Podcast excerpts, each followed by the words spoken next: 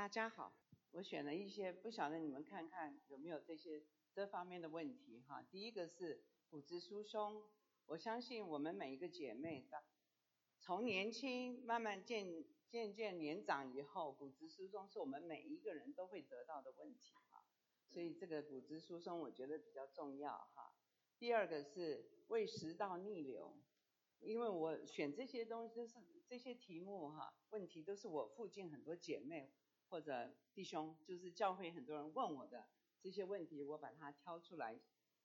讲这些。还有第三个是尿道炎，哈，第四个是耳鸣，很多人耳鸣，还有晕眩。第第六个脚底筋膜炎，最后一个我选了妇女健健康检查，是因我们妇女每这以后每一年或者是每几年或者。到了某一个年龄，最好每一年都要做一些什么检查，要注意的地方哈。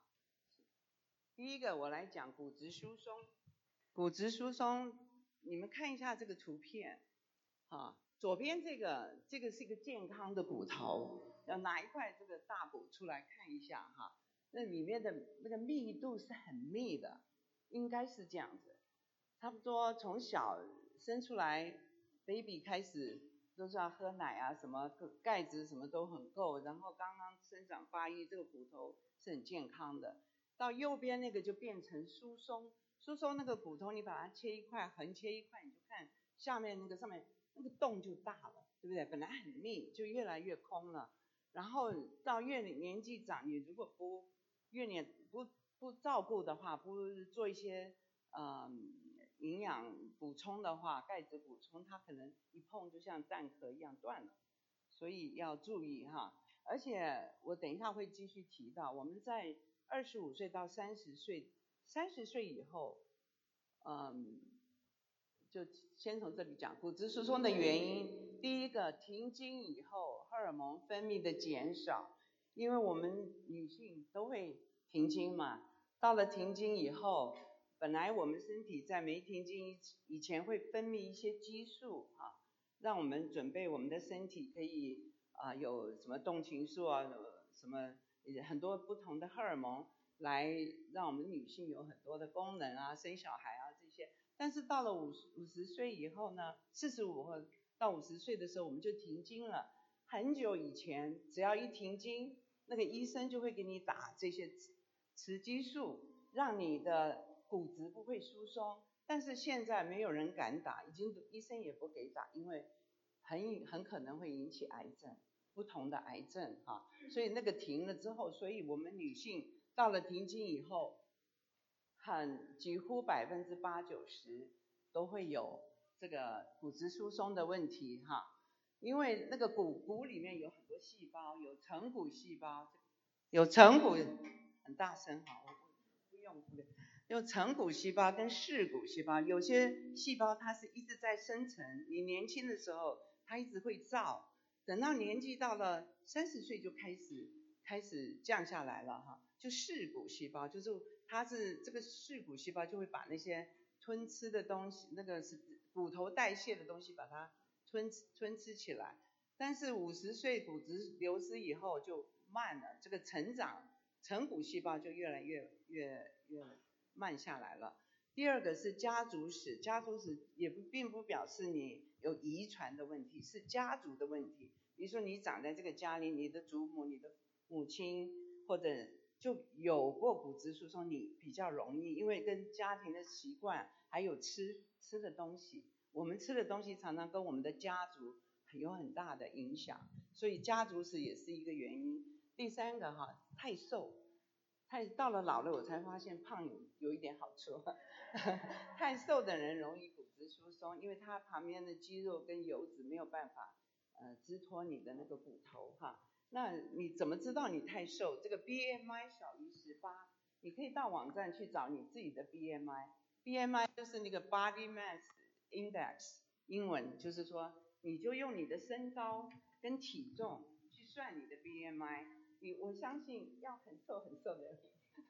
很胖很胖就可能是少一点，其他我没看到哈。你们去算一下你们的身高加上你的体重，算一下你的 BMI 在哪里。多半人是没有少于十八的哈，十八的话就说你要讲想办法加加你的体重，还有长期服用 cortisone steroid，就说有些病哈，有些慢性病，医生会给你这个 cortisone，它会影响骨质的疏松啊，是会松啊，那个骨头密度会越来越空。第第二个，它的症状有些什么呢？你怎么我不去看医生，我怎么知道我有骨质疏松呢？我变矮了，我年纪越大，我的我的身高，我年轻可能高一点，我现在矮了，我自己本身也是矮了哈。然后牙周，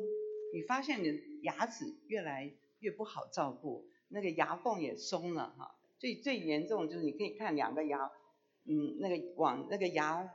牙周的那牙骨往下。往下松掉，呃，往下垂了，你的牙缝就看得很清楚。那是一个，还有驼背，哈，也你可以，那是另外一个症状，你可以看到一个人是不是骨质疏松，骨质密度下降了，哈，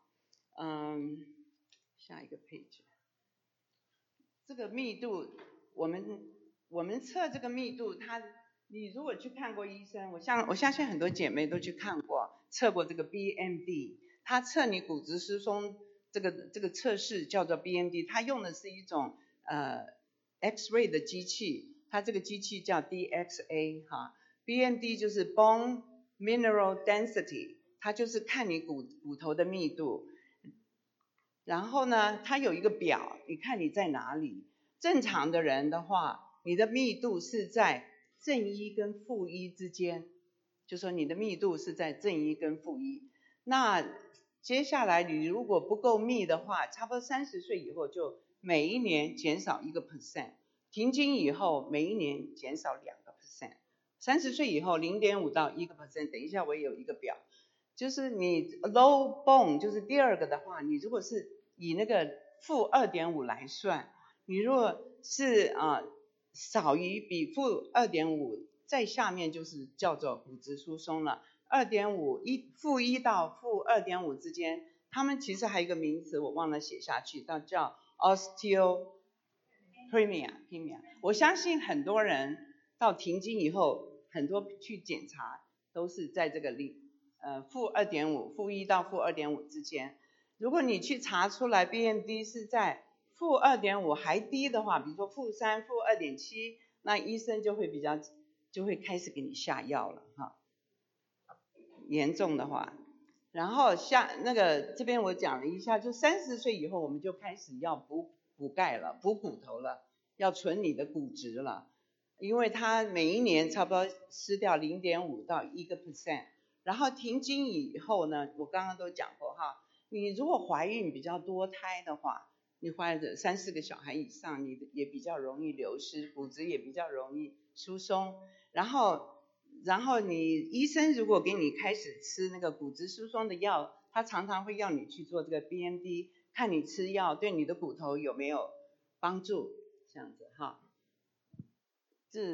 骨质骨质疏松它有还不是接下来它有那个骨折的，为什么我们担心骨质疏松？就是因为怕骨折了，对不对？我们相信我们每个女性到了年纪大，我们都怕骨折哈。呃，最常最常发生的地方是在这个手腕，哈，你不小心这样一摔倒，你手一撑，这个地方很容易骨折。还有一个是脊椎，脊椎呢，就是像我变矮的话，那就是脊椎可能它它骨折不见得是痛什么，不见得，除非你受这样。后来呃，就是有三种常见的地方，脊椎。除非你受了那个车祸挫伤以后，它也很容易。如果你骨质疏松的话，可以吗？然后我我举一个例，那个髋髋骨啊，髋骨英文就是 hip，就是我们这两边这个骨头是最容易骨折的。像我们呃在医院里面照顾，如果是呃妇女呃年纪大的年胯骨骨折的话。照顾起来很辛苦哈，我我提了几个重点，因为你你骨折了以后，不管哪一个骨部分骨折，你肌力下降，你的肌肉这样，我还是拿着好了，好没问题。他那个肌，我是不是太大声？不会哈，因为他那个肌肉那个你因为你不动它，我们的肌肉是一直要动的，你越动，你的肌肉才有力。所以你一直摔倒以后，你的肌肉那个力就就就是那个没有了，就越来越没有力气，然后功能也下降。你想，你们肌全身肌肉没有力，你不能做事情，很多功能也都会慢慢丧失哈。还有行动不便，对不对？影响生活的品质，然后发炎就会增加。为什么？你躺在床上，你第一个尿道炎是最容易的，因为他有的时候很不方便去厕所，他可能尿失禁，就引起尿道炎。这个尿道炎会感染到上面。我下一个题目就是尿道炎。还有有的你因为肌力下降，你不呼吸也会受影响，你会容易肺炎。所以很多年纪很大的呃女性哈，在年长的时候，如果这个地方骨折，最后肺炎走的机会很大。所以这个我提出来特别讲一下哈。还有怎么样来保健和预防？我们现在就开始要保健跟预防。第一个是要补钙，补钙每天女性需要差不多一千到一千两百个 milligram，这是个什么数字的概念呢？哈。我接接下来就是说，我们最好都是从食物摄取，食物里面有那个钙钙的，嗯，钙的食物，比如说最高的是奶制品，啊，就牛奶啊、cheese、yogurt 这类的哈，嗯，豆制品，有那个什么豆腐啊、豆干这一类的豆制品，再来就是小鱼干、黑芝麻、生深色蔬菜，还有莲子，这里面我是去找了。那个网网络上找哪些高钙的东西，你们做参考哈。还有，如果食物摄取不足，就要补充钙片啊。然后那个钙片，你尽量去吃这这些东西。每一天我喝牛奶，他们说牛奶是最好的，呃最好吸收的哈。然后呢，不够的话，医生说要一千左右，对不对？我吃五百，我加五百，因为为什么我加？我以前不爱吃。什么补充品都不爱吃，我上班的时候，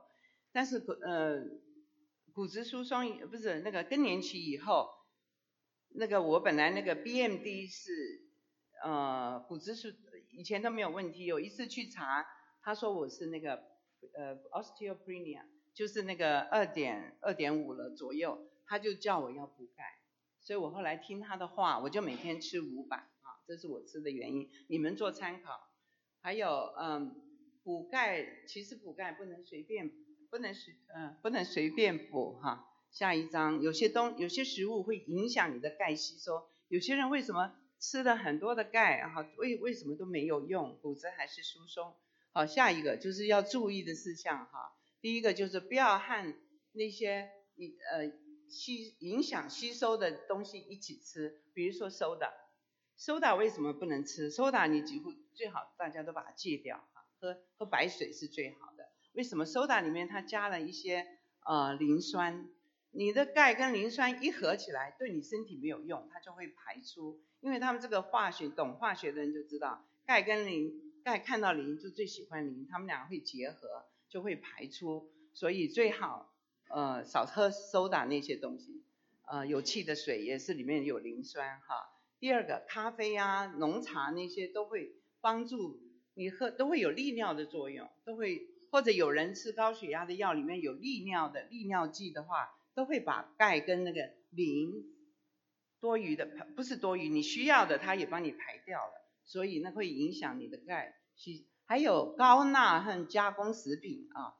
高钠就是说像麻辣火锅那一类的哈，就说里面很多很好吃的，但是它都放的很咸，为什么呢？高钠就是。盐盐分很高，还有加工食品，它为了怕坏掉，它里面可能盐分都比较高，呃，是腌制的那些东西哈。为什么呢？不能跟钙一起吃？它呢，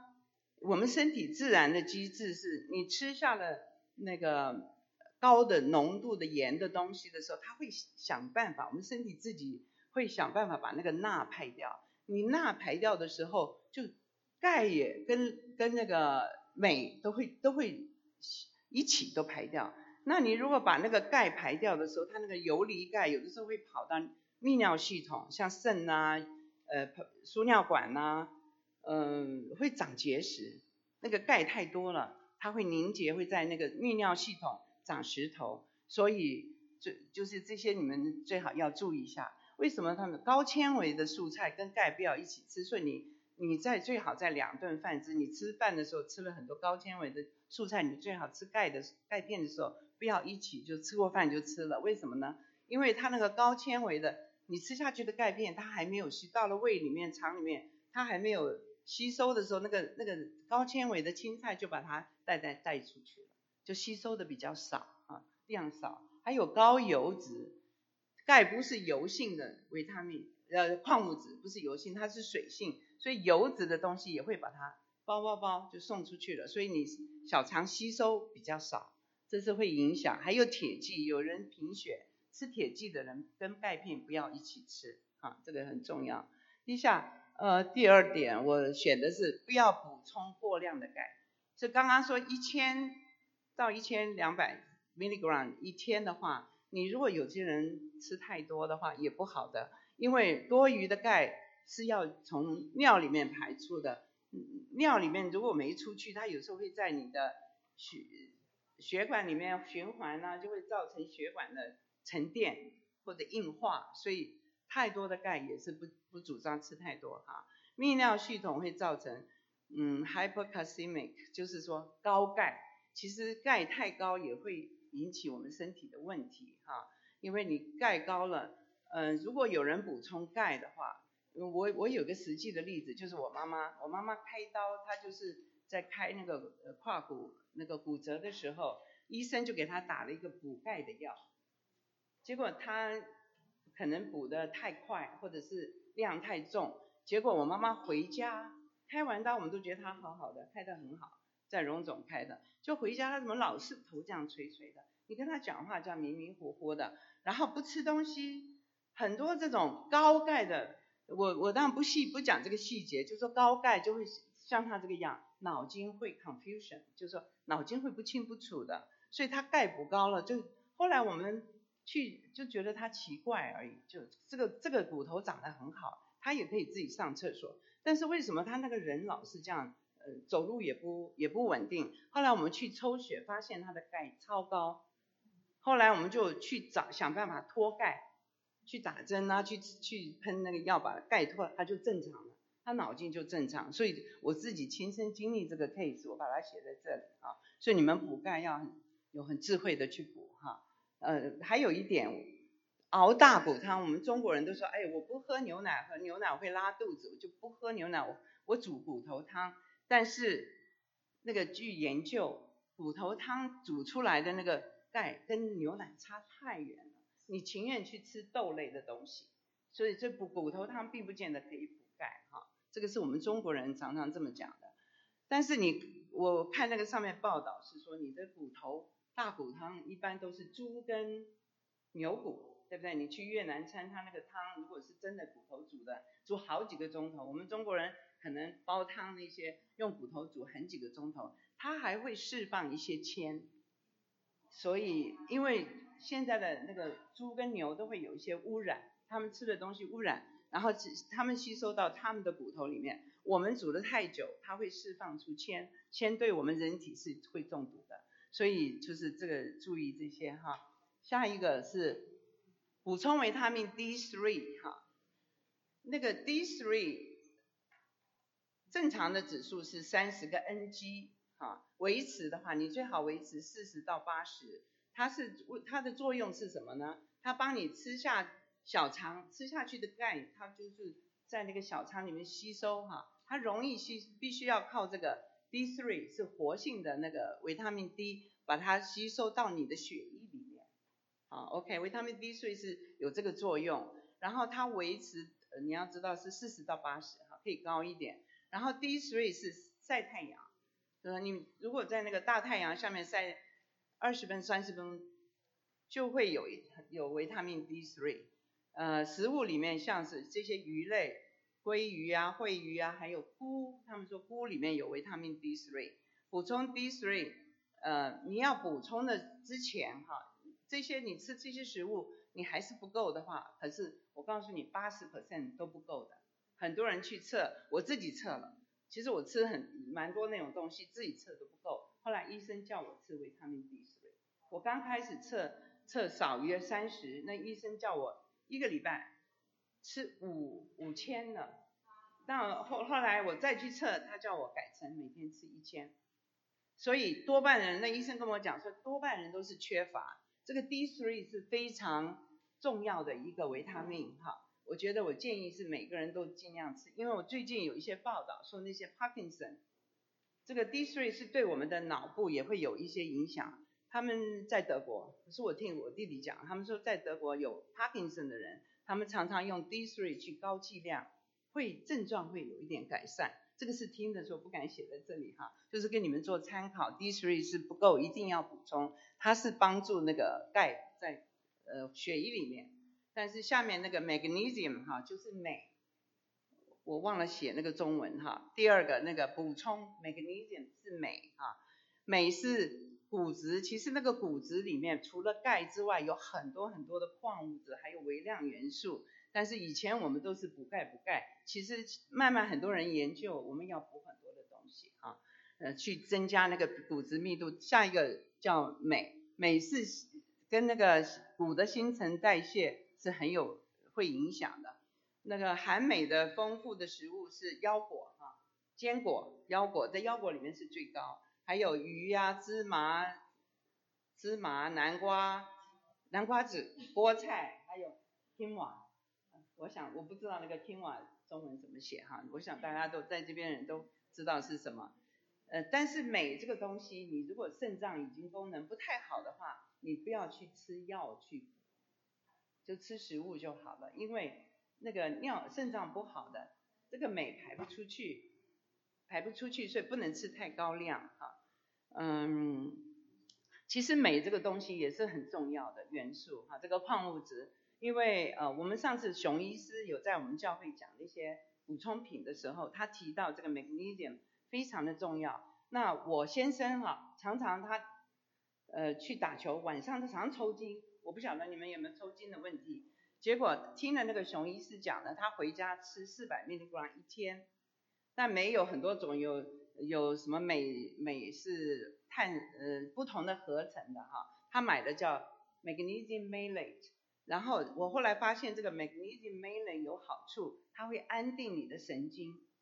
它安定你的神经，你吃了足够的镁，你睡眠可能会有帮助哈，还有。它是你们如果常常有人眼皮一直跳，眼皮跳很可能镁是不够的。为什么？因为这个镁是调节神经跟肌肉，跟神经肌肉的平衡是有关系的哈。所以这个镁是蛮重要一个矿物质。你如果发现身上常常抽筋啊，你试试看去吃这个镁，还有那个跳动啊，肌肉跳，还有下一个呃。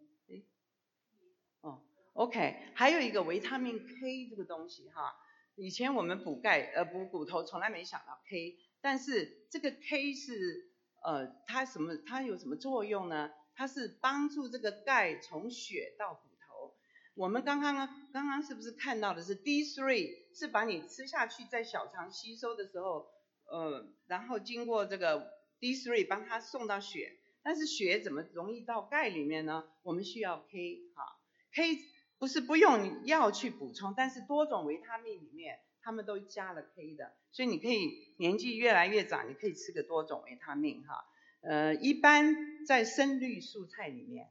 深绿蔬菜里面有很多的，只要吃绿叶蔬菜里面很多维他命 K。其实维他命 K 本来它有两个，其实分成 K 里面有两种成分，一个是它会帮助你凝血啊，就说你万一血流不止，有人身上有。紫斑什么什么很容易碰就就紫发紫的话，那个吃这个 K 很好会帮，但是里面有个维他命 K2，它主要是把血液中的钙送到骨头里面，所以 K2 也是很重要。但是我后来才知道为什么每个人都在吃纳豆，后来我看到网上讲说纳豆里面就有很多 K2，啊，纳豆的好处就是说你那个像韩国泡菜啊什么那些。发酵的东西啊，就是那种 fermented 啊，就是 fermented 是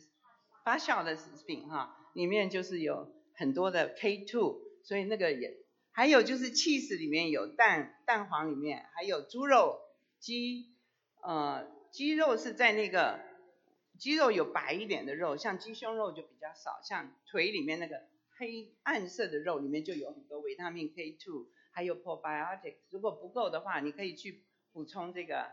呃肠菌啊，肠菌其实很好的。我我我讲的时候想到这个东西，我我这次去德国，因为我德国我弟弟是在德国做药剂师，他们德国人研究很多东西都不是用化学成品，他都是用自然去萃取哈。他跟我提到一个 probiotic，后来发现 probiotic 吃有好处，是跟我们的老年痴呆有关系。他说你仔细去研究人体哈，我们肠里面的菌跟我们的脑的发育非常有关系。这是这这个不是证实，只是他口头告诉我，我就顺便跟你们提一下，你们要补充 probiotic 去预防老年痴呆。这是他 这个这个只是做参考而已哈，因为我跟他他是学药的。所以我常常去问他一些药学的问题，但他们德国怎么用药，所以我我他跟我这样讲。然后还有一个就是运动，运动是非常重要。我们不管年轻年长，运动是非常的重要哈。呃，尤其是骨质疏松的人，你要增加密度，我们又不能打荷尔蒙，我们就必须要补充刚刚刚刚讲的，我们还要呃运动来强化我们的肌肉，还有肌腱，就是附在那个。骨头上面这些这个部分肌腱，然后维持身体的平衡，预防摔倒哈，预防骨折都很重要。呃，像哪一种运动呢？像 weight bearing ex 呃 weight bearing exercise 就是像跑步啊，慢跑，走路的话也是要快的，快的走才比较有用哈。还有你爬爬楼梯或者爬坡，呃爬楼梯，他们说是很。呃，但是我又讲到这个地方讲的时候，有些人膝盖不好，爬楼梯反而对膝盖不好，所以你自己去拿捏哈。然后 jumping 啊，他们说跳绳，跳绳对那个骨质会呃增强密度。然后走路了哈，去 hiking，还有跳那个呃 aerobic 呀，你你们很多人都在做哈。还有跳舞，跳舞，还有打 tennis，或者是。提这个重物哈，就是你用哑铃啊练习你的，这这些都会有帮助我们骨头的密度。然后呃骨质疏松的药物哈，药物我提一下，我知道有些人在吃这些，很多人吃 Fosamax，对不对？哦这这个那是属于那个那个名字的哈，Fosamax 是属于那一类药，多半现在很多药出来，每长一两年就出来一些新药，这个都是最初的一个药叫 Fosamax，他吃的时候。呃，比较容易伤胃，所以它有些注意事项。嗯，然后呢，现在出来很多药都是用打针的，六个月打一针或者每一个月打一针，呃，depends 看你的那个骨质疏松到某一种程度，有些是一年打一针，哈，它跟荷尔蒙有关的话，嗯，这个一般 f o r s a m a x 你要吃到三到六个月才开始慢慢对你的骨质有改善，有的人要吃个五六年，哈，还要长期吃。然后第二个药我提出来是 parathyroid hormone，为什么呢？这个我们这个副甲状腺是帮助我们身体调节骨头里面的钙跟磷的一个一个荷尔蒙。我为什么写在这？因为我老我妈妈就是钙高起来，就是给她打了这个。她在医院里那个医生就给她打这个药，说一天，她那个也是增加那个钙吸收的，但是它也会影响，只是提一下。OK。有没有？呃，我等一下再一起问你们问题，因为时间的关系哈。下一个我呃提到的就是胃食道逆流哈。呃，胃食道逆流，你看一下我们的胃食，在这里啊，这边有一个食道是从没有那个从那个我们上面那开始有一个叫做这个叫喉，那个叫咽啊，咽喉这个地方往食道走。走的食道到胃，胃这中间最下端，这边有一个那个开口在这里，有一个有点像闸门，中文叫喷门，好，所以那个地方出了问题，所以就叫做胃食道，就会引起胃食道逆流。你看一下哈，呃，左边那个是胃食道逆流的那个那个那个照片哈，图片，右边这个是健康的，健康的呢。它那个我简简写就是呃 LSD，就是在那个闸口的地方，你们看两块白白的，你们看得到哈？两块白白就这样子，就是我们从这个食道到了胃这个中间有个这样子的开关。我们正常一个人正常的反应就是你吃下东西以后，这个东西这个门这个喷门就会关起来，就会紧了。对，因为你胃里面有胃酸，就不会跑到食道，它是自我们上帝造我们是这样造的啊。但是呢，很多原因，尤其是现代病，很多人有 reflux，就是逆流的问题，就是他那个闸门啊，这个门啊松了，或者关的不紧了，弹性松掉了，最后就变成胃食道逆流。胃食道逆流是可以预防的，可以不要吃药的，就是说，呃，你开始知道有一点问题的时候，你要可以预防，它主要的就是要改变你的生活形态。啊，就是 lifestyle，我不晓得我翻的对不对。食道末端跟那个胃交接的地方叫做喷门，喷门松弛了，引起胃酸从胃里面跑到食道去了。呀，那不应该在食道里面的，到了食道，严重的话很严重的会引起食道癌之类的哈。但是我们今天讲的是保健跟预防，所以呃希望不要那么严重哈。症状就是第一个，heartburn，就是那个叫做什么胃灼热，胃灼热，然后胀又打嗝，这是一个现象，好，所以正常的人你吃过饭你不应该有灼热，你不应该会胃胀，也不打嗝也是警告了哈，就说下次不要吃太饱，也不要吃太多有气的东西，有气的东西也是会让你的胃胀，会让那个喷门少松弛，长期松弛它就。变成不太好关起来了啊，弹性就失去了。然后 reg reg 第第二个 B 啊，那个就是 reflux 的意思，就是 reg regurgitation，就是返回去了哈，就是你那个酸应该关在那个胃里面，它跑到食道去了，就是就是这个毛病，其实就是 reflux 的，就是逆流的意思。第二 B 就是逆流的意思哈。你会怎么会知道你有逆流呢？你开始觉得那个。有的时候会冒酸水，我不知道有没有人有这种现情况。有的时候你吃太饱，前一天吃不消化，第二天早上起来你会觉得那个喉咙里面有酸水，还有嘴巴，我那个字打错了哈，苦，嘴巴觉得有苦的味道，还有那个下面就是解释，就是 L E S D 就是那个喷门了，喷门就变成放松了哈，所以然后 stomach content to backflow，就是说你的那个胃里面的。胃里面的胃酸或者食物应该是在胃里，它跑到食道了，就是这个原因。胸闷，因为我们这食道刚好在我们胸骨的后面，啊，食道到这边，胃在胃在这里，所以它刚好在胸骨这，所以你觉得胸痛，有的人胸痛哈，常常有人半夜胸痛，就以为是心脏病哈，结果送到急诊室，结果发现是这个 reflux 啊，不见得是。呃，心脏病，OK，常常有人会半夜痛醒。下一个是呃，有些人有有咳嗽，有没有注意到有些人咳嗽哈，他没有什么都没有，里面也没有是干咳，多半是干咳，好，然后就是你也没有别的原因，就是慢咳，然后它很可能是 reflux，就是说因为那个酸呐，从胃里面已经跑到这个喉咙口了。所以会引起咳嗽，还有有 hoarseness，就是哑，声音哑了哈，我忘了写中文，对不起。西医是声哑，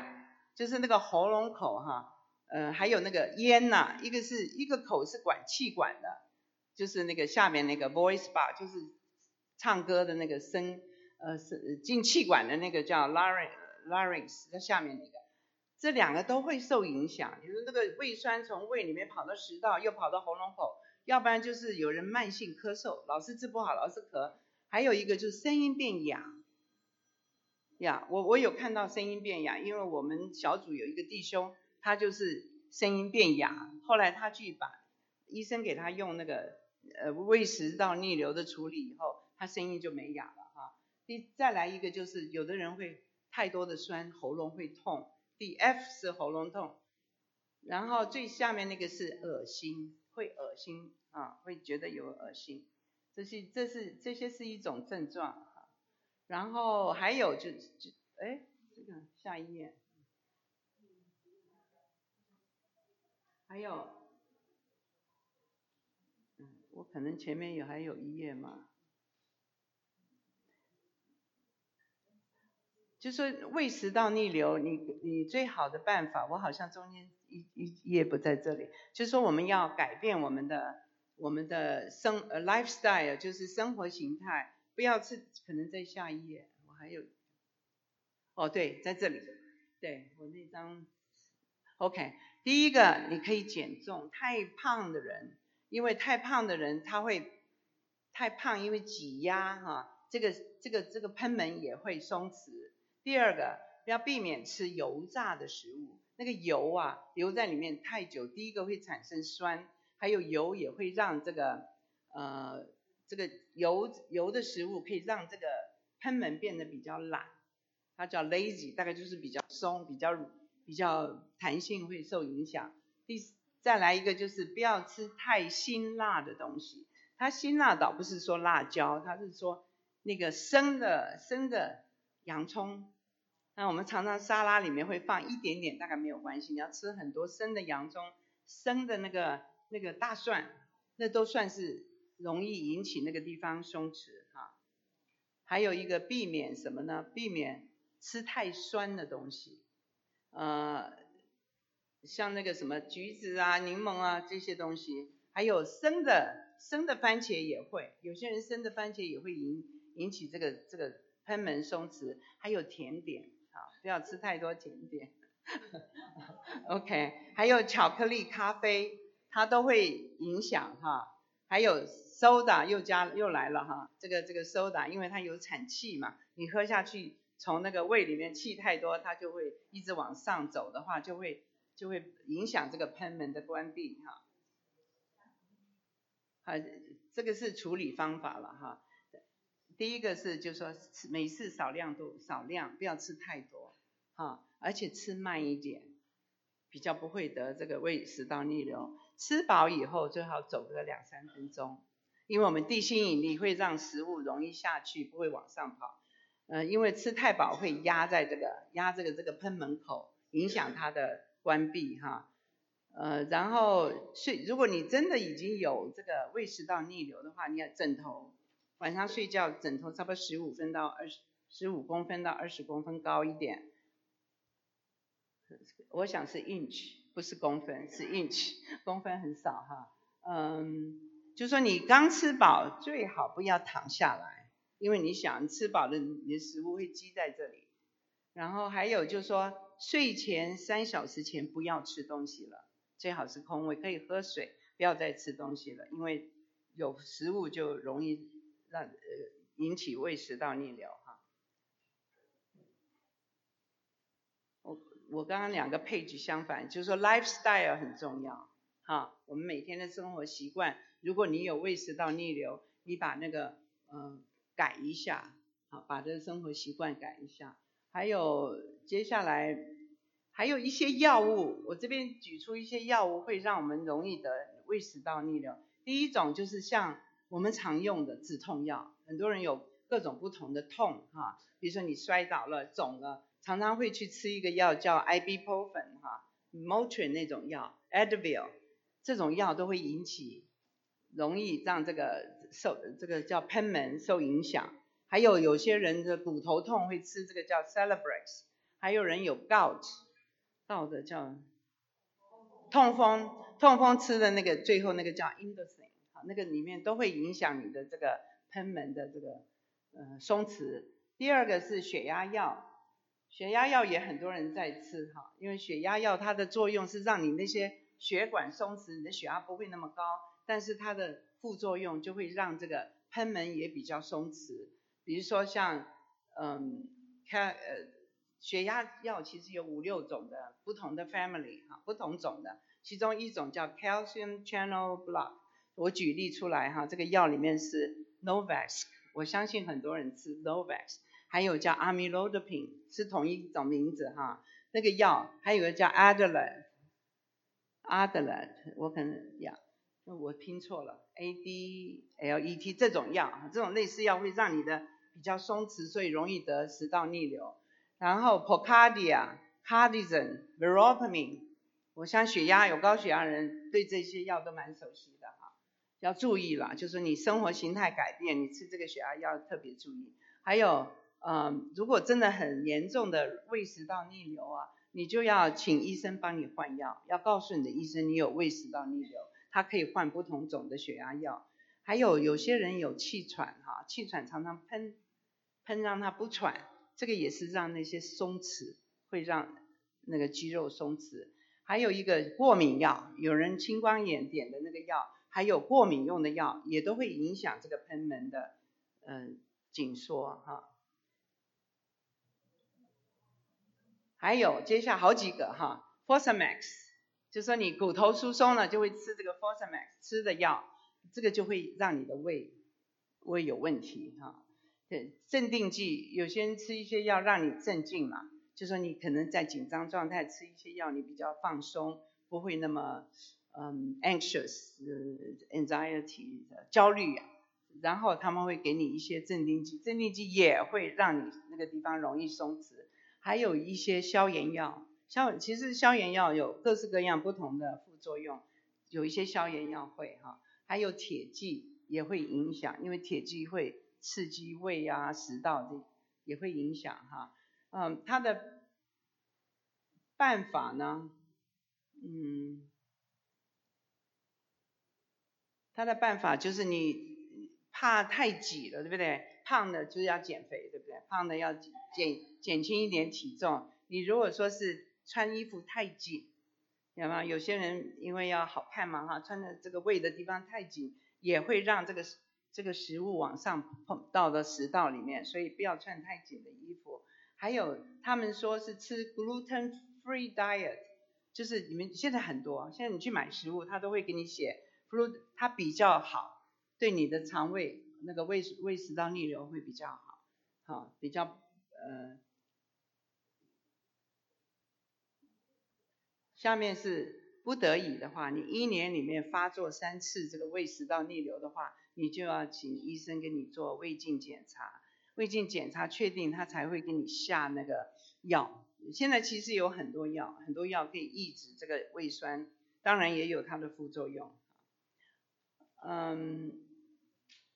有有一个我要特别提醒，一般我们很多胃不舒服或者觉得胃酸。我们常常有的时候不看医生，对不对？自己去药房里买一些不让他胃酸减少的药。其实胃食道逆流并不表示是胃酸过多，有的时候胃酸不不够，所以不能随便吃。就是你只要确定你没有呃这个胃食道逆流，你有胃酸，你可以去买。但是有的时候为什么呢？因为我们这个胃里面的胃液是很酸的，很酸的，因为你这个地方喷门松了。它酸往上跑了，你感觉是酸，那那个酸不是你胃酸过多，是因为你这个地方松了。那你如果再去吃那个压制它的胃药，让它酸更少，酸更少的话，你里面吃下去的食物，它的排就是消化就变成慢，慢的话里面积更多的酸往上跑，所以这是要提醒一下哈。我是收集一些，就是说养胃的食物，有什么山药、芋头啊，烤的 potato。你如果有胃酸，也可以吃这些东西来缓和。还有我知道有那黏黏的、有黏液的那个素菜，嗯，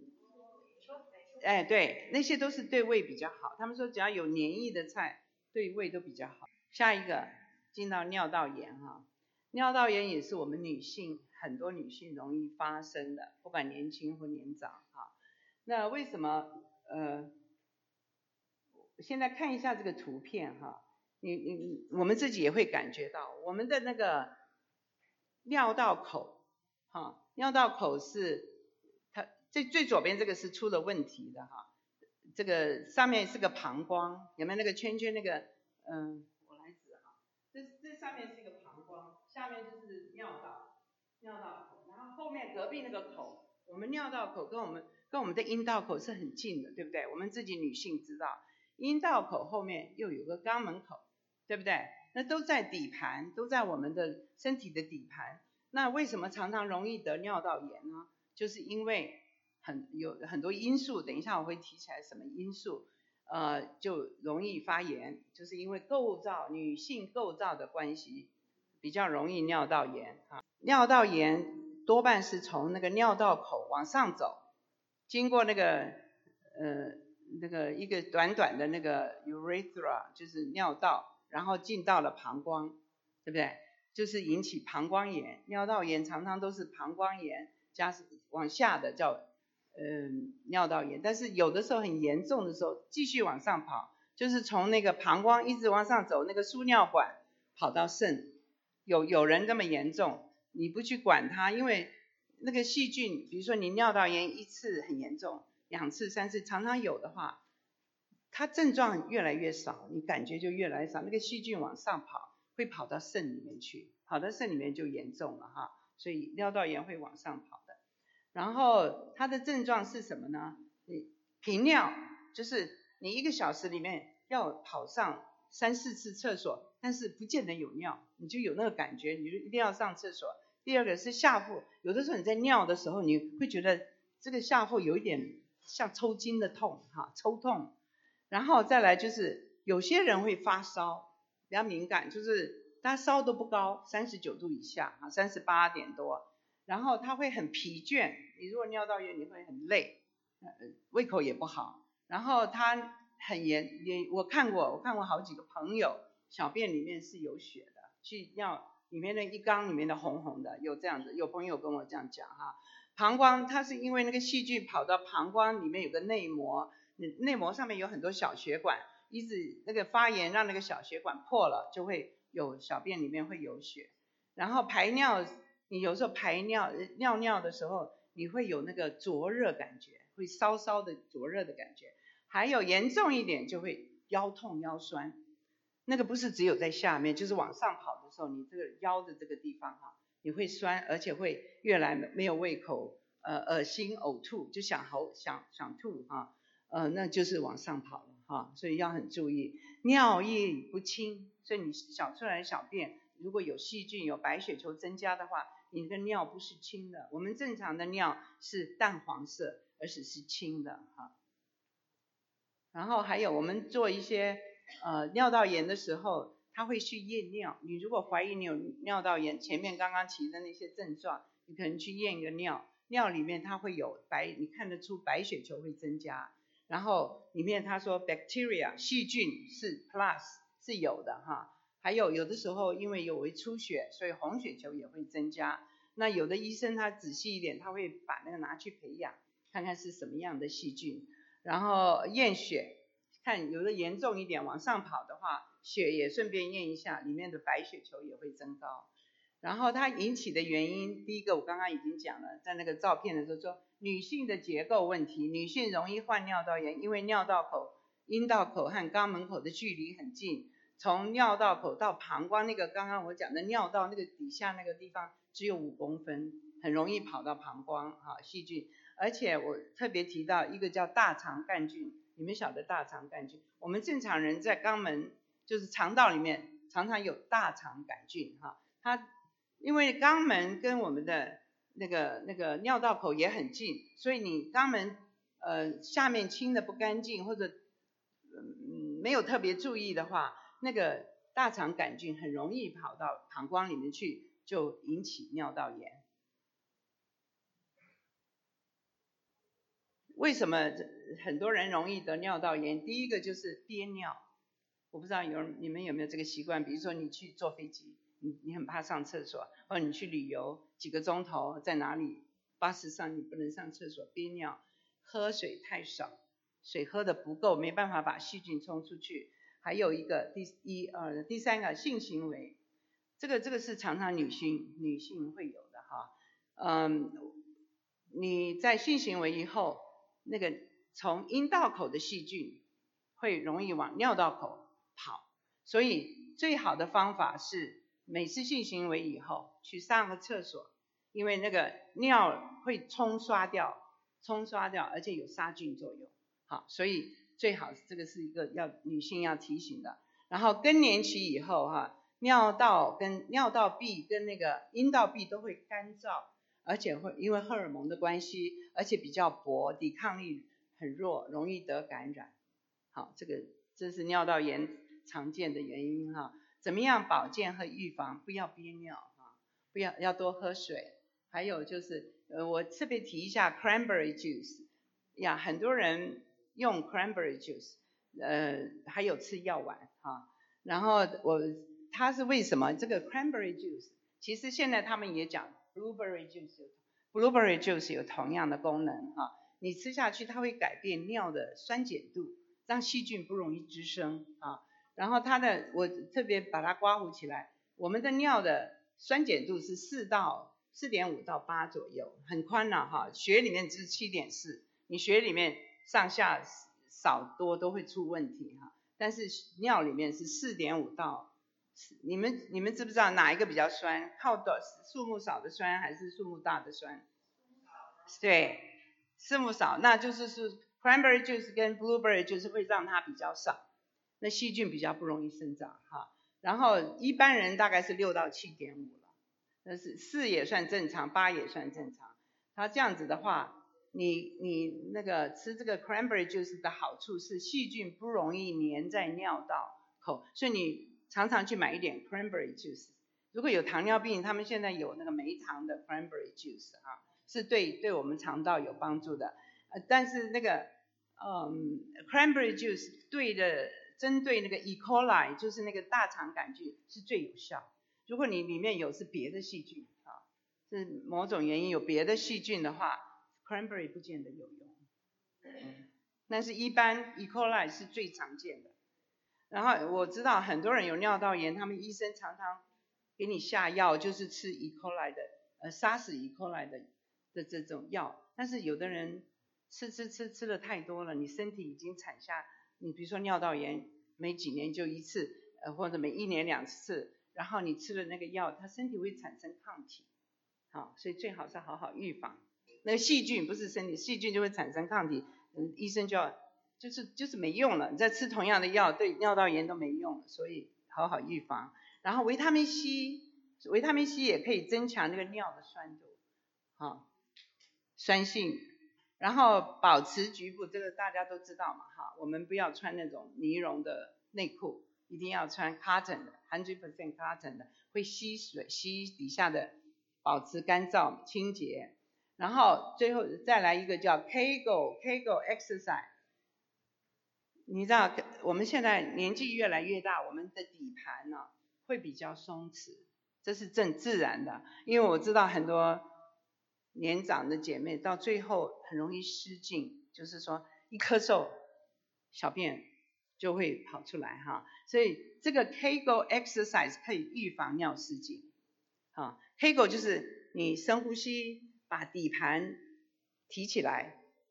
呃，提肛缩小腹，懂了哈？提肛缩小腹。还有你要知道怎么做这个 Kegel，你去尿尿的时候，膀胱很满的时候，你要去尿尿，先尿一点，缩住。那个就是 Kegel exercise，男生女生都要做这个 Kegel exercise，呀，呃，我是参加那个刘迪仪老师的那个 core exercise，每一次他一定叫我们做这个运动，啊，这个是真的对我们女性很重要。下面就说不得已持续有，如果你在尿道炎，嗯，这个症状都还还不退，比如说发烧一直还还有发烧，然后背也会痛。还是很累，和还有恶心，然后胃口不好，那你就得去看医生了。你这时候一定要看医生了哈。还有得了尿道炎以后是很容易复发的，就是我刚刚已经提到的哈。我是不是时间到了？没有到哈。我讲的太慢了。OK，所以这边写的是得了尿道炎很容易复发，所以消炎药一定要把它吃干净。就是说你医生给你。你第一次发作，第二次他要你吃药的时候，你 antibiotic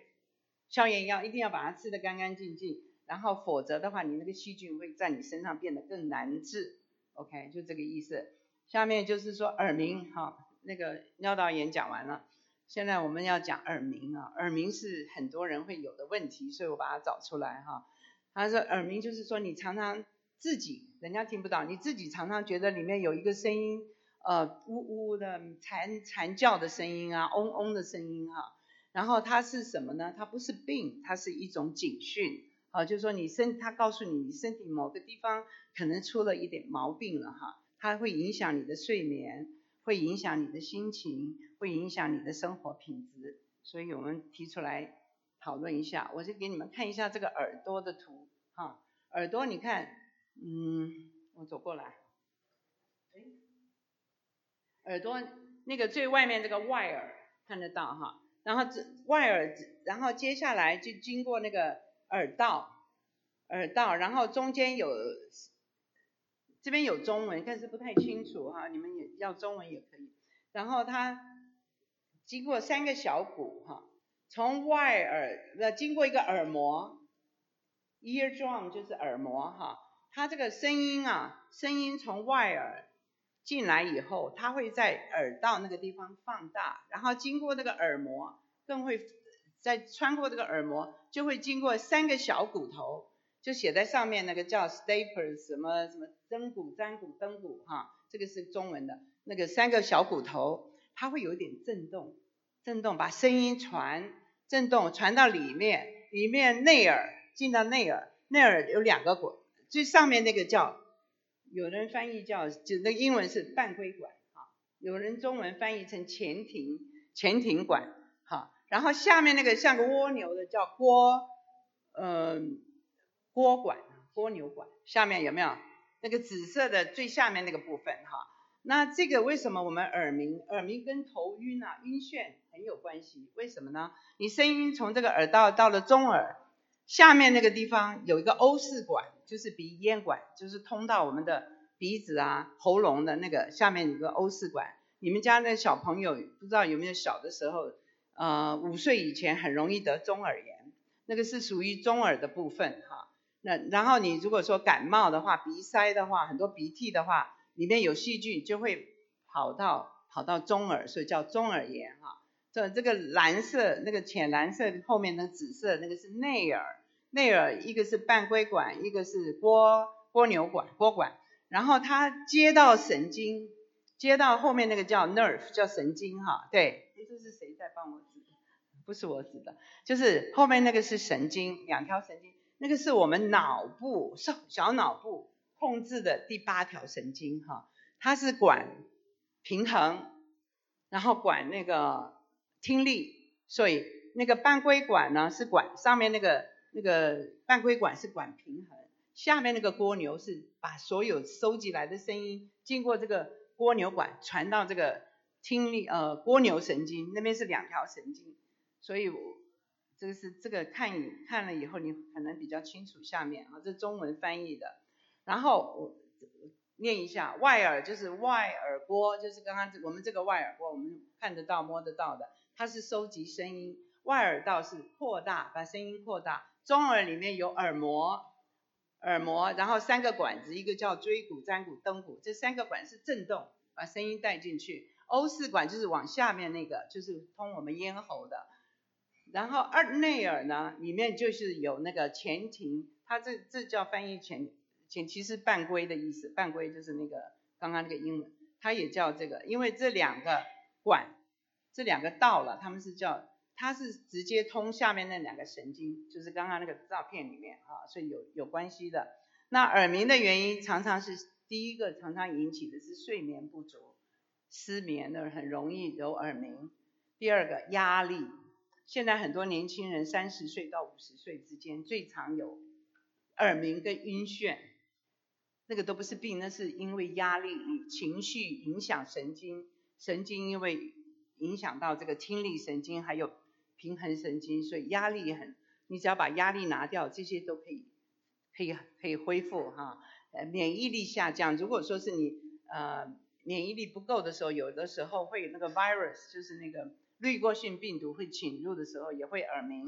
还有内耳循环不良，就是有时三高、高血压、高血脂这些糖尿病的人比较容易让里面的耳耳骨循内耳循环不好。哦，对我刚刚忘了提，内耳里面有淋巴液是有液体的，不是空的。中耳上面是空的，但是到了内耳底下有淋巴液在震动。淋巴液如果说是那里面的淋巴跟血管的硬化，小血管硬化，它也会造成造成耳鸣。还有有有的一有的人说是缺少维他命 B 十二，你们常常听到耳鸣的人叫他去吃 B complex，对不对？他是缺少 B 十二，然后的那个内耳太多的水，感冒发炎，那个内耳里面本来有一些淋巴液，但是又因为因为发炎，所以更多的水会引起耳鸣。还有胃食道逆流，我们刚刚提到的那个胃酸啊，经过那个耳咽管跑到这个耳朵这边，也会也会引起这个耳鸣的原因。鼻窦炎，因为那个欧式管是通的，所以鼻窦炎也会引起耳鸣啊。然后嗯，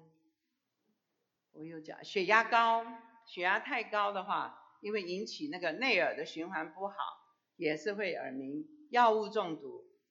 ，OK，尤其是这个叫 gentamicin 哈，以前那个很多人小孩子在小的时候最有用治中耳炎的药叫 gentamicin，是要让他中耳不发炎，对不对？等他稍微年纪大了以后，他耳朵变成聋了，都有人有聋了。很多很多成年人，你发现他耳聋，你问他的家庭、他的病史，他小的时候吃过尖他麦辛，所以现在你们看到尖他麦辛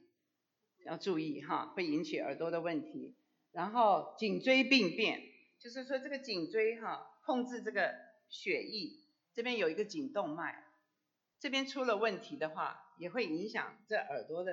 里面的循环，所以会引起。还有一个叫梅尼尔斯 （Meniere's），你们听过哈？这个是内耳出了问题以后，你会不但耳鸣，而且会晕眩，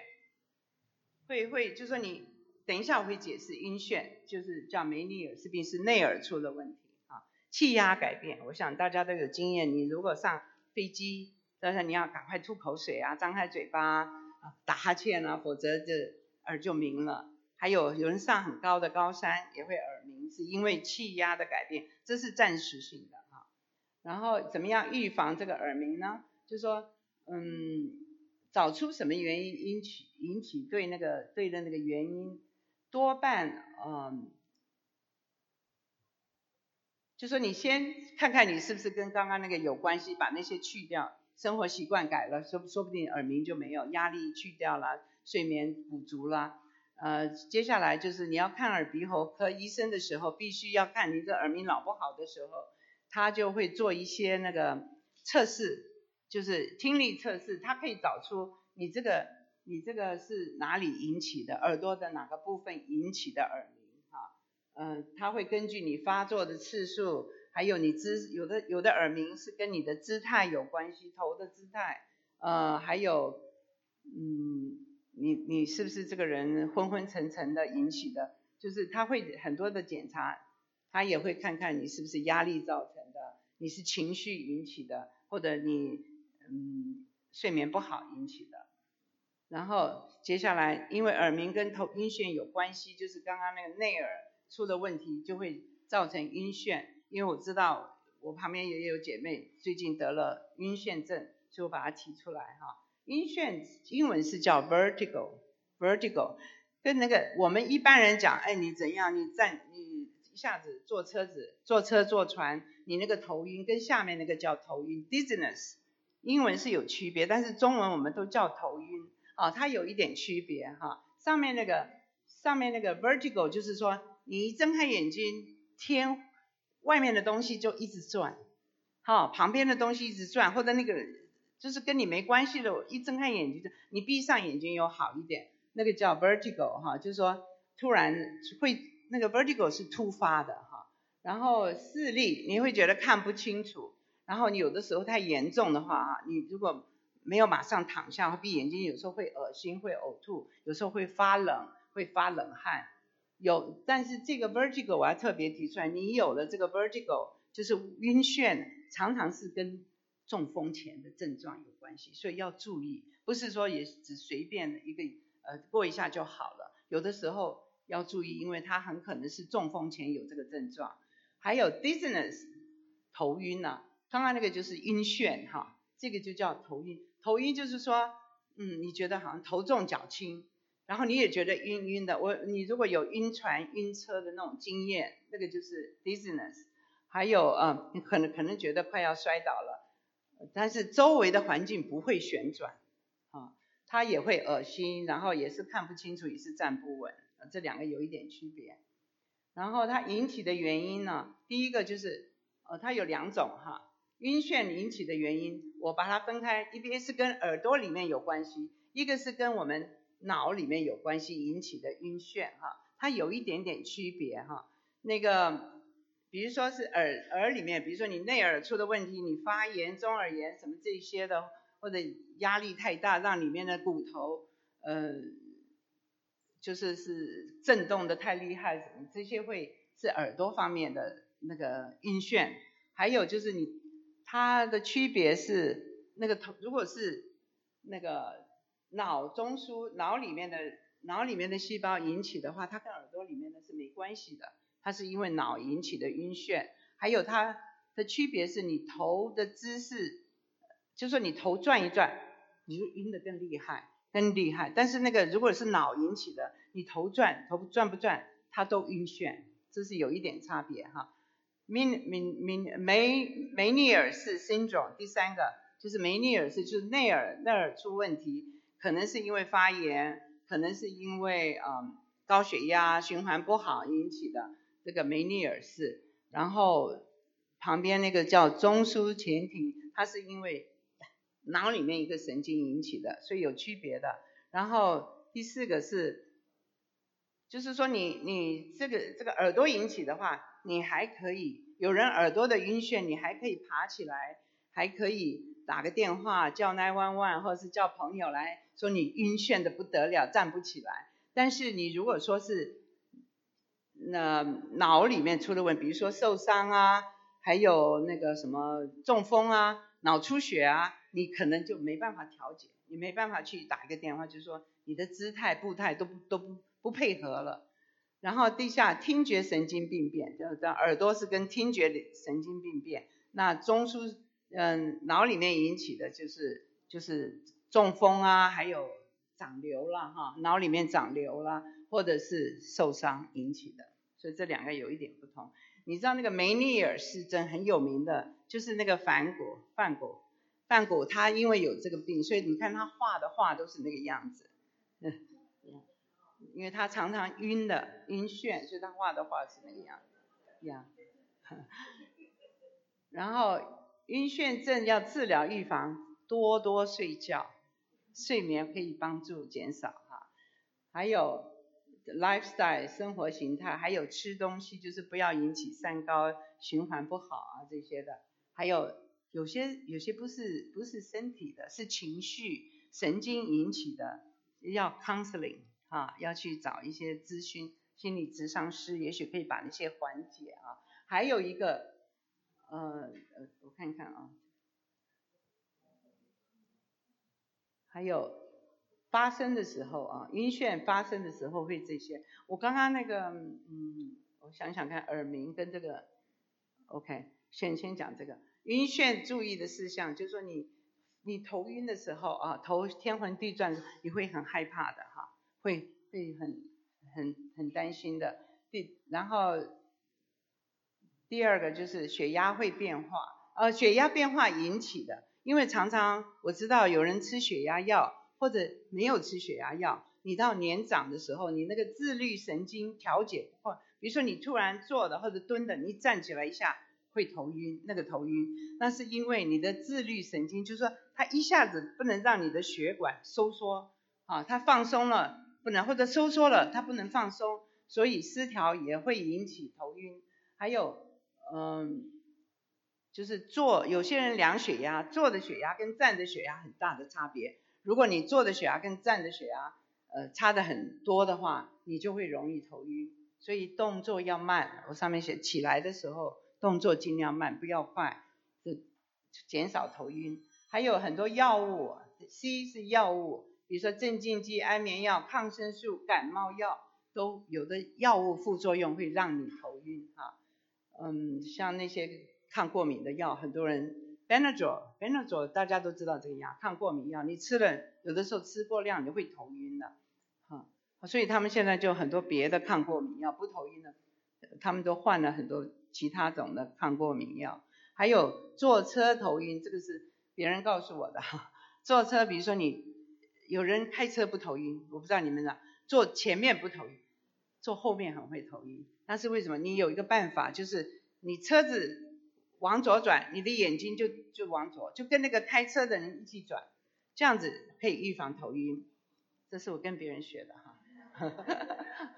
OK，最后一个是脚底筋膜炎哈，这个是很多人有了，我自己有，所以我就把它提提。这个这个脚底筋膜炎是什么意思呢？我先拿那个照片给你看哈。我们脚底都有这样一个脚底筋膜，从脚跟呢，你看从脚跟一直到前面就一块筋，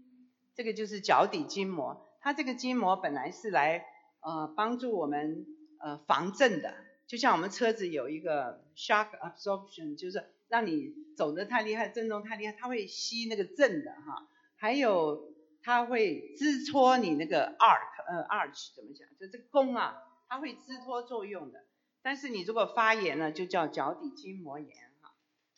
你看这个就发炎，那个红红的，下面那个根的这个脚底根的下面这边有块红红的，就是那个脚底筋膜的最下部发，常常是那个地方发炎。然后脚底筋膜炎哈是本来它那个筋膜是来吸这个震的，而且支托那个支托这个扁扁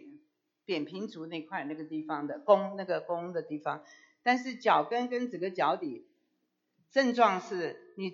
走起路很痛的，走起刚发生的时候你走起路来你根根本都没有办法直直的走路。我有一天上班的时候就这样子，上班的时候就突然站起来，怎么脚不能走，就叫这样的。一个脚 limpy 就是一拐一拐的。后来我我是因为在门诊看呃上班，我后面有一个医生从我后面走过来，他就说你怎么走路一拐一拐？我就说脚痛，赶快去找个垫子。他就请请我就请我们 department 有一个人去找一个垫子，就垫下来，过几天就好了哈。呃就说早期发现哈，呃然后嗯他的症状是你趴在，尤其是趴了。地上刚开始早上起来，你躺在地上，你觉得很刺痛的，你的脚很痛，但是你走走走走走，它就好了。这个就可能是脚底筋膜发炎它引起的原因是久站的人，比如说老师、老师、护士，哈，护士久站、久走、长跑的人，马拉松的人常常会有脚底筋膜炎。还有鞋子和鞋垫的不适，那你穿的鞋子跟底下的垫子不是。不合你的脚，因为很多人有扁平足，扁平足最好买底下有 support 的那个、那个、那个 arch 的那个垫子。还有就是体重太重啊，我大概也是站太久，体重太重，所以引起这个脚底筋膜炎啊。还有走走路站姿呃不正确，有的时候这样乱站了哈，站的不是很直，它也会对下面那个脚底的压力不平衡，引起脚底筋膜炎。它治疗的方法。可以用一种运动，哈，运动我们叫 flex，有没有？我们把那个脚趾头这样直搬搬到前面来，哈，这样把前面指头往前搬，那个那个运动是很帮助这个脚底筋膜炎的。呃，arch support 就是说你买一个鞋垫，可以让你的这个这个这个弓的地方可以支托。嗯，如果实在是很严重，痛到受不了，你可以去买 Motrin、Ibuprofen。很有效哈，它因为它消肿消炎，但是不能常用哈，会伤肾的。然后 physical therapy 就是你如果自己运动还是没有缓解，你可以做 physical therapy，他们帮你做一些缓解，用一些什么电疗啊什么那些的。还有一一一种人太严重了，他晚上可以绑一个绑一个东西在脚底，睡觉的时候绑一个晚上绑，也会缓解那个痛。哦。那个脚底筋膜炎讲完了，下一个是我们一般妇女该做的检查啊，我们要做的每一年，即使你没有毛病，你要去做这些检查哈，包括有 BMI，BMI 就是我刚刚提到的这个身高体重啊，因为这个跟你很多病有相关的，所以这个图表 BMI 就是身高跟体重，他会去检查你的血压，这是基本的哈，要检查你的血压跟你的心跳，心跳他会看看你是不是有。呃，不规则啊，可以找出心脏的问题。那还会呃检查你的乳房，正常一般 GP 就是一般的家庭医生应该做这些，就说看你的乳房，你自己常常要自己自自我检查，看有没有乳有瘤什么自我检查。但是医生也会帮你检查，他会顺便摸摸你的淋巴，他检查乳房会呃摸摸你附近的淋巴有没有肿起来哈，还有他还会听你的心，看你心脏是不是跳动规则，有没有有没有杂音这些的哈，有没有太快太慢，呃还有他会听你的肺，肺是不是轻，所以这这都一般应该做的检查。还有腹部，他用听诊器去听你的蠕动，肠蠕动是不是正常啊？还有他会看你的皮肤，会不会是有皮肤癌啊这些的哈？嗯，说皮肤里面可以看出很多东西，皮肤癌呀、淋巴肿啊，什么哪里肿哪里有问题？还有，对他会去触摸全身的淋腋下的淋巴，还有他会去摸摸你的颈部的那个颈动脉是不是？硬化，他们有些有经验的医生可以摸得出来哈，嗯，他可以有些耳鸣的耳鸣晕眩的医生啊，一般家庭医生他会叫你转头，他就可以知道可能是不是跟晕眩有关系，因为循环不好，颈动脉硬化会呃耳神经的循环不好，还有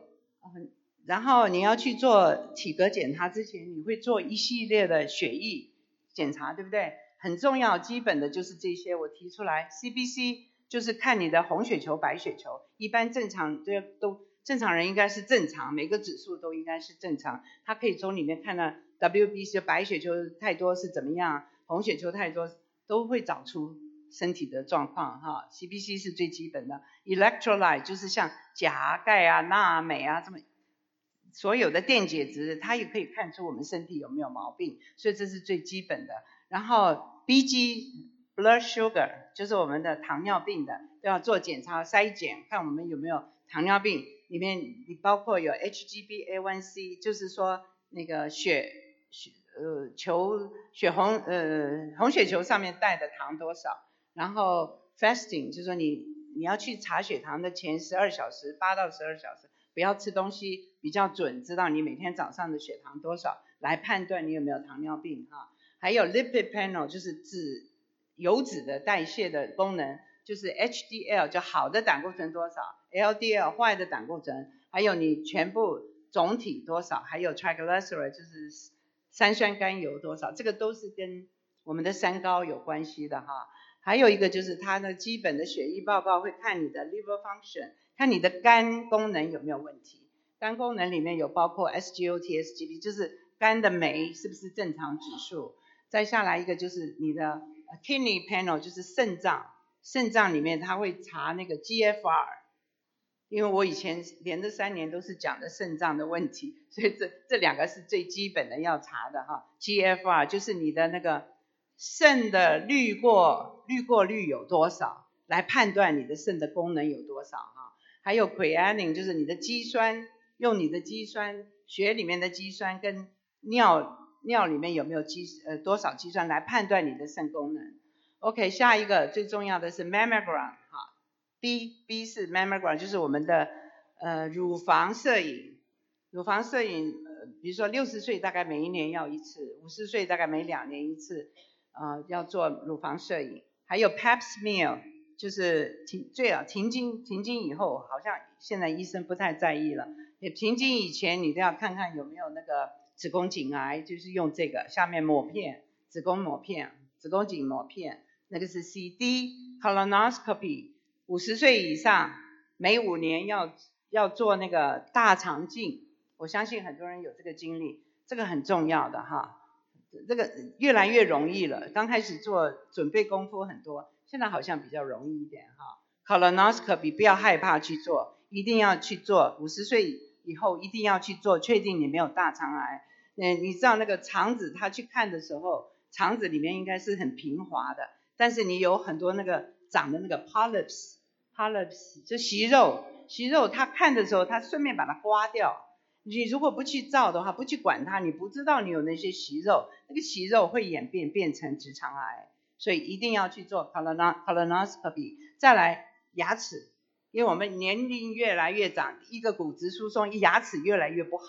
好，所以牙齿不好影响很大，因为你吃东西就不会 enjoy。之外，你吃的营养不够，就会引起身体其他的问题。所以牙齿一定每年要去检查，每半年洗牙一次或者每一年洗牙一次。眼睛眼睛我们年慢慢年长以后，我们青光眼、白内障好像都会有，所以眼睛要常常检查。嗯，那个我是每年都会去做检查，他会做一个那个眼底摄摄影，有一种机器叫眼底摄影，你可以他可以在那个视网膜上面看有没有那个血管病变。你如果糖尿病很久的，高血压很久，它血管会变形哈。所以那个视网膜是非常重要的，因为你要靠它来看视神经来看，所以眼睛检查也很重要。嗯，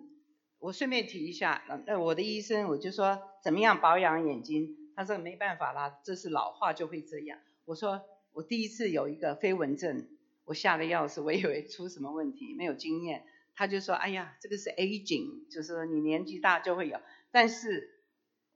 我吃了那个 Lutein，我不是卖药的哈。我只是跟你讲，吃 LUTEN 真的有用。那医生跟我讲没用，可是我实验在我自己身上，我吃那个 LUTEN 以后，我觉得很少看到那个黑点。我只是参考用哈。然后还有就是最后一个是 vaccine，就是打预防针，每年必须打的预防针，你最好是要打那个感冒预防针。哦，OK，我以前不信，我最怕打针，我自己护士不怕打针。可是我们如果每一年不打这个。感冒针，那我们他们规定医院规定我必须戴口罩六个月。后来我就情愿打一针哈，我觉得我觉得是有功效的哈。呃，new new pneumonia shot 就是说我们每嗯就是有慢性疾病的和年纪比较长的，我们每年每五年才打一针，就预防那个肺炎，肺炎发起来不得了哈，你整个肺发炎是很严重的。还有一个 shingles。新狗就是嗯，哦，怕带状疱疹，对这个东西呢，你小的时候，我们小的时候都有得过，很多人都得过那个 chicken pox 是天花呃水痘水痘，然后你就身上就有这些水痘的这个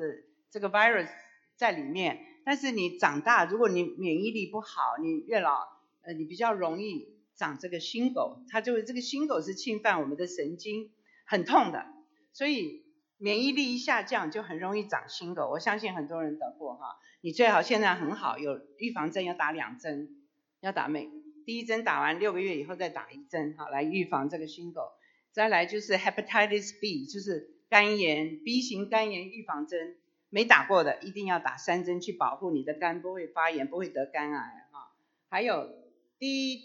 T D A P，这个就是每五年十十年好像打一针，但是你很久没打了，最好补一针。我最近打是因为我要看我的孙子，规定看孙子的时候两个针必须要打，不然你没有办法 baby sit 的。呃，一个就是说你要做，你有没有你有没有 TB 哈 test 不会传给小孩子。第二个就是说你要打 flu shot，我本来不爱打也必须打，因为我要看 baby。第三个就是 D 呃 TDAP 里面包括就是破伤风、百日咳。呃，diphtheria 是是什么？白兔白喉，不是一个白 diphtheria 是好像是白喉，啊，就这就叫这个药就叫做 D